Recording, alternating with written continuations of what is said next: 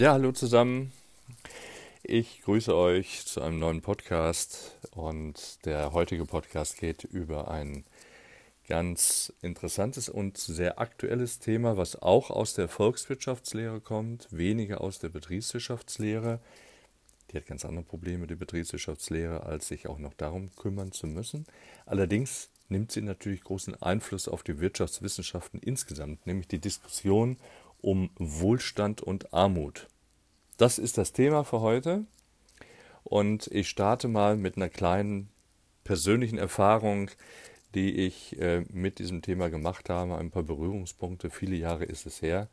Und äh, da geht es auch um das Thema Wohlstand und den Begriff, denn dieser Begriff ist mehrfach zu deuten und spielt in der VWL eine sehr wesentliche Rolle. Und vor zehn Jahren einmal, circa zehn Jahren muss ich dazu sagen, war ich in Gambia und habe Gambia und den Senegal in Westafrika bereist. Und dort, li dort liegt eine sehr große Stadt, Serekunda. Sagt euch vielleicht überhaupt nichts, mir übrigens auch nicht. Tatsache ist auf jeden Fall, ich bin damals auch nur durchgefahren durch Serekunda in Gambia. Mein persönlicher Eindruck war, das ist auch das, was ich damals annahm, dass diese Stadt nur sehr wenige Einwohner haben kann, da keine befestigten Straßen vorhanden waren, sondern nur trockene rote Pisten und das, wenn ich mich so richtig dran erinnere, waren eigentlich alle Geschäfte geschlossen, obwohl es nicht Mittag war. Allerdings habe ich mich etwas geirrt, denn die Stadt besaß und besitzt noch heute rund 370.000 Einwohner. Das heißt, wir sprechen hier von keiner kleinen Stadt, sondern von einer sehr großen Stadt, nämlich die größte Stadt dieses Landes Gambia. Und kommt man in die Stadt mit dem Pkw hineingefahren, fallen zu Beginn, und wenn man durch die Stadt wird etwas weniger, aber zum Ausgang der Stadt wieder etwas mehr, die Blechhüttendörfer auf. Und, das habe ich nirgendwo auf dieser Welt wirklich so erlebt wie dort, die vielen, vielen Kinder, die schon morgens an den Stränden Fußball gespielt haben. Morgens und abends. Massenhaft Kinder, die Fußball gespielt haben. Auch wenn ich beim ersten Mal nur durch diese Stadt gefahren bin und habe eigentlich gar nicht so viel gesehen von dieser Stadt, weil ich bin ja wirklich nur durchgefahren zu einem Termin etwas außerhalb, fiel mir eben auf, dass die Menschen, die dort waren, viel gelacht haben, sehr, sehr freundlich waren. Einmal hatten wir einen Platten und äh, wurden umrahmt von 20 Menschen, die helfen wollten. Sie waren freundlich, sie waren hilfsbereit, aber nach unseren Maßstäben eigentlich bettelarm. Auf der Rückfahrt blieb unser Fahrer nachmittags in Serekunda an einem dieser Blechhütendörfer stehen, weil er kurz nach Hause musste. Und wie das so üblich ist in Afrika, du wirst dann einfach eingeladen. Und so hat er uns auch eingeladen auf eine Tasse Tee. Und man lehnt nicht ab, das wäre unhöflich. Also folgte man und ich ging mit ihm dann in dieses Blechhüttendorf und in ein Meer an Blechhütten äh, hinein. Und in einer dieser Hütten, und wir müssen uns nicht vorstellen, was diese Hütten so umgarnt, nämlich umwoben von modriger Luft aus allerlei, sage ich jetzt mal, wohnte er zusammen mit seiner Frau und den damaligen vier Kindern. Und die Hütte selbst war sehr ärmlich eingerichtet. Es passte eigentlich nicht so wirklich in diese Hütte hinein. Der Boden war lehmig und Geld und Luxus absolute Mangelware. Kerzen waren überall, aufgrund der Moskitos, auch abends wurden viele Kerzen angezündet. Äh, aber, wie gesagt, das war auch schon alles, was von der Einrichtung her jetzt in diesem Haus zu sehen war. Und doch muss man einfach sagen, es waren die freundlichsten Menschen auf dieser Welt. Zumindest oberflächlich und das, was wir als Besucher so feststellen konnten. Kommen wir jetzt zurück nach Europa, nämlich zurück in den Seminaren und kurz darauf hatte ich ein Seminar in Berlin und wir diskutierten im Rahmen eines Seminars über Armut und Wohlstand und dass Menschen ohne Wohlstand nicht glücklich sein können. Da fiel mir natürlich dieses Bild aus Afrika ein, und zeigte mir doch eigentlich etwas ganz anderes. Also was ist Wohlstand und was ist eigentlich echte Armut? Und darum geht es jetzt in diesem kleinen Podcast. Fangen wir mal mit vier Fragen an, nämlich die erste Frage Armut, zweite Frage Wohlfahrt, dritte Frage Wohlfahrt und dann haben wir noch den Wohlstandsindikator zu klären. Fangen wir mit der Armut an. In der aktuellen Diskussion, jetzt im Moment, taucht immer wieder der Begriff Armut auf. Die meisten Menschen definieren Armut, ohne es zu wissen, und haben jeder dazu seine eigene Definition. Armut ist gleich Ausgrenzung. So auf diesen Länder haben wir uns gebracht. Die EU hat, oder der Rat der EU hat die Armut 1984 einmal anders definiert und hat gesagt, als arm gelten Personen, Familien oder Gruppen, die über so geringe materielle, kulturelle und soziale Mittel verfügen, dass sie von der Lebensweise ausgeschlossen sind, die in dem Mitgliedstaat, in dem sie leben, als Minimum annehmbar ist. Also Ausgrenzung ja, aber es hängt viel damit zusammen, in welchem Land ich wohne. Das heißt also, wenn ein Land arm ist und alle arm sind, dann ist es nicht so schlimm, mit der Ausgrenzung, als wenn ich große Unterschiede habe. Und so definiert man Armut natürlich dann auch politisch motiviert dann immer mal etwas anders. Wir sprechen von der absoluten primären Armut, wie gesagt, wenn alle arm geboren werden, in einem Land, was als arm gilt. Dann sind auch alle gleich, gleich arm. Und das ist die sogenannte absolute primäre Armut. Dann haben wir die relative Armut. Die relative Armut ist abhängig von der Position oder vom Einkommen. Das heißt, es gibt scheinbar Unterschiede.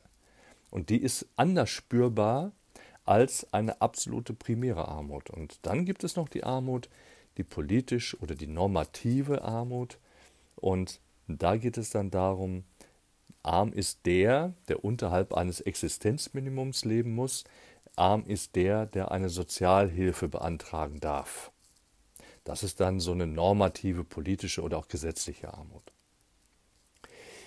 Vielleicht, wenn man sich das so durch den Kopf gehen lässt, absolute primäre Armut, relative Armut, wo die Unterschiede klar werden, vielleicht ist das auch das Geheimnis von Serekunda in Gambia.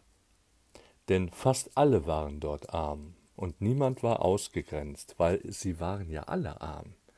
Also es gab ja gar keinen Unterschied. Also waren sie auch alle, haben sie aufgrund dessen, was keine Unterschiede gegeben hat, auch alle zufrieden. Denkt man, Hütte an Hütte, alle besaßen nichts.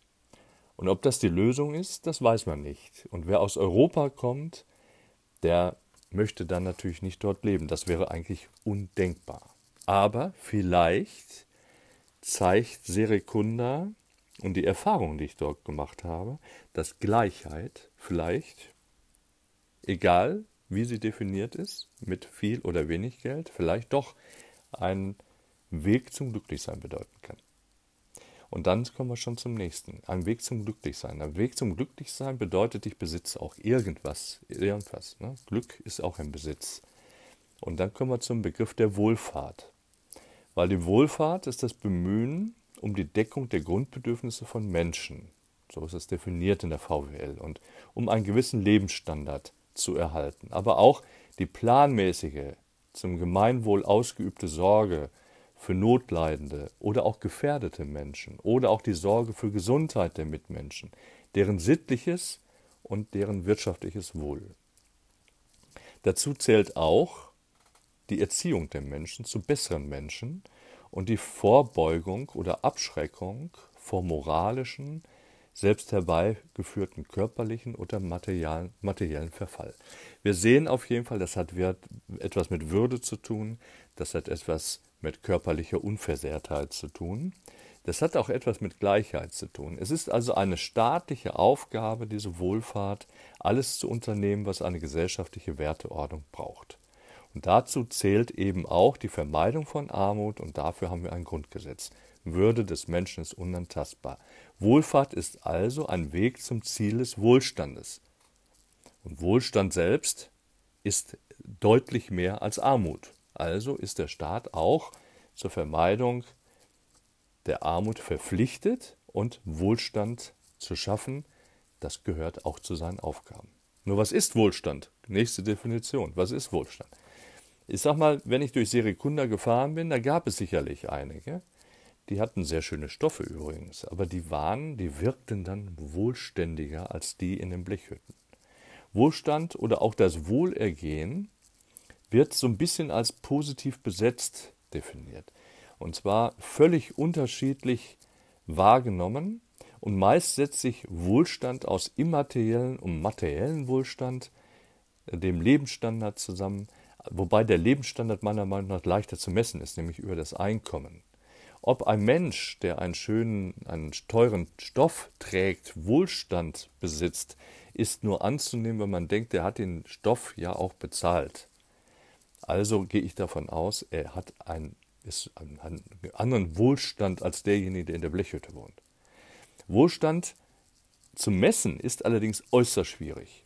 In der VWL nutzt man dazu das Bruttoinlandsprodukt. Und das Bruttoinlandsprodukt, das ist der Wert aller Güter und Dienstleistungen, die von Inländern im Inland produziert werden. Ja, produziert werden, sicherlich auch verkauft werden. Nur ob das den Wohlstand definiert, so wie angenommen, das ist wieder was ganz anderes. Wenn wir jetzt das Bruttoinlandsprodukt einmal messen von den glücklichen Menschen in Gambia, von denen ich erzählt habe, die übrigens tatsächlich nur an der Oberfläche sehr glücklich sind und erscheinen, weil es gehört noch mehr zum Glücklichsein dazu als jetzt nur ein Einkommen, also das Bruttoinlandsprodukt bemaß sich im Jahr 2020 auf 5,5 Milliarden Dollar, für ein kleines Land schon erheblich. Was Erdnüsse so machen, weil der Großteil ist nämlich über Erdnüsse, über Gas dann entstanden. Zum Vergleich, im selben Jahr, also im Jahr 2020, erwirtschaftete Deutschland trotz der Krise in Europa ein Bruttoinlandsprodukt von 3,4 Billionen Dollar. Demnach dürfte in Deutschland niemand arm sein. Wir dürften nicht über das Thema Wohlstand sprechen. Und doch haben wir rund 1,5 Millionen Menschen, die unter die erwähnte Armutsgrenze fallen. Und Politiker und Sozialverbände streiten, wie gesagt, immer über die Zahl der Betroffenen, aber Armut und Wohlstand liegen so nah beieinander, dass man sie gar nicht abgekoppelt betrachten kann. Und die Frage ist nur, wie der Wohlstand gemessen wird und ob dieses Bruttoinlandsprodukt wirklich so eine gute Größe ist, damit wir eben den Wohlstand tatsächlich bemessen können. Dann wäre es ganz einfach. Dann hätten wir auch eine Möglichkeit, braucht ja nur an der Bruttoinlandsproduktschraube drehen und zack, werden alle reicher. Aber dem ist nicht so. Es gibt reiche Staaten wie Deutschland, die trotzdem Arme haben.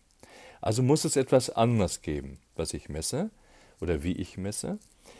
Und die Kenngröße dazu sind die sogenannten Indikatoren.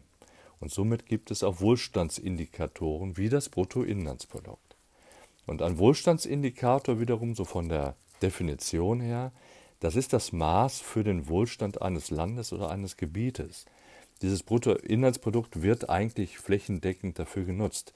Welche Maßstäbe geeignet sind, um den Wohlstand eines Landes, eines Volkes oder eines Gebiets zu messen, das ist allerdings sehr, sehr umstritten. Kritisiert wird vor allem, dass die Indikatoren sehr viel mit dem Bruttonationaleinkommen pro Kopf korrelieren. Also das ist, äh, es geht immer um Wirtschaftswachstum, es geht immer um wirtschaftlicher, wirtschaftlichen Erfolg einer Nation und ähm, da weiß man heute, das ist zu wenig, um das wirklich qualitativ abzubilden. In der Diskussion um den richtigen Wohlstandsindikator werden drei Dimensionen unterschieden. Einerseits dieser materielle Wohlstand, unser Einkommen, die Lohnquote, Gehaltsquote oder auch Gewinnquote, die Dimension Soziales und die persönliche Teilhabe und das persönliche Wohlbefinden. Und ähm, das sind diese Indikatoren zusammen mit sozialen Indikatoren, die dann zu, gemeinsam mit dem neuen, der neuen Definition oder Dimension Ökologie und Umwelt sowie Nachhaltigkeit dann eben Ausdruck über dem Wohlstandsindikator als Wohlstandsindikator abbilden und dann eben zeigen, dass sie alle Einfluss auf unsere Empfindung haben, ob wir Wohlstand besitzen. Zahlreiche Menschen, Politiker, Wissenschaftler in Deutschland glauben, dass das Bruttoinlandsprodukt als Maßzahl für gesellschaftlichen Wohlstand völlig überholt ist. Deshalb hat die EU sich mal hingesetzt, hat eine Kommission gebildet und hat innerhalb einer Untersuchung und Befragung von Bürgerinnen und Bürgern dann herausgefunden, was sind denn Wohlstandsdimensionen und Indikatoren. Die Dimensionen hat man zusammengefasst in materiell-ökonomische, soziale und wie erwähnt die ökologischen und hat dann sogenannte Leitindikatoren daraus erarbeitet. Dazu zählt sicherlich auch das Bruttoinlandsprodukt, aber zum Beispiel auch die Staatsschuldenquote wirkt auf unseren Wohlstand und auch auf unsere, unser Wohlstandsempfinden oder die Einkommensverteilung, Einkommensgerechtigkeit, Einkommensverteilung. Soziale Dimensionen haben solche Leitindikatoren wie Bildungsquote, also quasi der Anteil der höheren Bildung innerhalb der Bevölkerung, dann das Empfinden von Demokratie und Freiheit, die Lebenserwartung, aber auch wie viele Menschen in Beschäftigung sind, Erwerbstätigenquote. Daraus abgeleitet kann man natürlich dann solche Warnlampen finden, wie zum Beispiel niedrige Weiterbildungsquote, wenige gesunde Lebensjahre, abnehmende Beschäftigungsquote. Das könnten dann solche Warnlampen sein. Ökologische Dimensionen gibt es auch, die wir als wohlstandsmindernd oder erhöhend empfinden. Zum Beispiel die Artenvielfalt wirkt auf viele Menschen bedrohlich, wenn sie abnimmt. Oder auch der Stickstoffüberschuss, Treibhausgasemissionen machen Angst. Das heißt, diese ganzen Wohlstandsdimensionen zusammengenommen, die machen Wohlstand an sich aus und die definieren diesen Wohlstand. Und dazu gehören noch viele weitere Indikatoren wie Klima, Natur, aber auch die Naturverbundenheit. Nehme man nur nehme man an, dass nur Artenvielfalt, gesunde Natur und der Einklang von Natur und Mensch ein Maß wären, dann wäre es erklärt, warum die Jungs in Gambia Abend für Abend am Strand ihre Fußballspiele spielen und ganz viel zu lachen haben. Aber dem ist nicht so. Sie sind nämlich wirklich arm, nämlich sie sind absolut und primär arm und es werden immer mehr, denn nicht nur in Afrika, sondern auch um uns herum werden die Armen tatsächlich immer ärmer und die Reichen tatsächlich real immer reicher. Und das ist ein Grund, warum wir uns mit Armut und mit Wohlstand in Zukunft stärker beschäftigen müssen. Ich danke euch fürs Zuhören und eure Treue und wünsche auch mit diesem Podcast viel Spaß. Bis bald. Macht's gut.